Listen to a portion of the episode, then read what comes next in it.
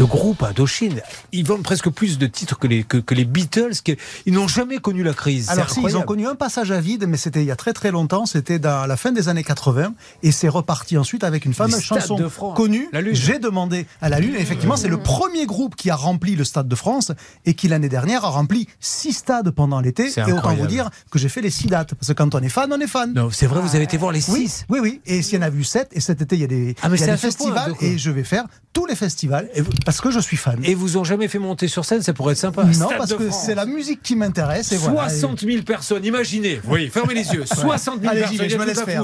Et là, Olivier Dauvert prend le micro, donc il pousse le chanteur, et là, il dit La longe de porc Actuellement, mesdames et messieurs Prix pour voir, Julien Pour voir si vous avez au moins des prix en tête, au lieu de faire juste le malin. La, la longe de porc, le kilo, c'est euh, 4,50. Voilà, c'est ça, oui. C'est Un peu plus quand même, parce que là, on est sur la côte de porc, on est sur un, un morceau Ah non, moi, je voilà. Je vous parle Mais- d'un porc bien pourri. Voilà. hein. Et, et au Stade de France, pour information, il y avait 96 000 personnes parce que la scène était centrale et donc il y avait à la fois tous les gradins et la pelouse. Vous imaginez 96 000 personnes. Celui qui est gr- ouais, un grand consommateur de, de longe de porc, c'est vous, Bernard Sabat. Avec Monsieur Jambon là, que j'ai connu là.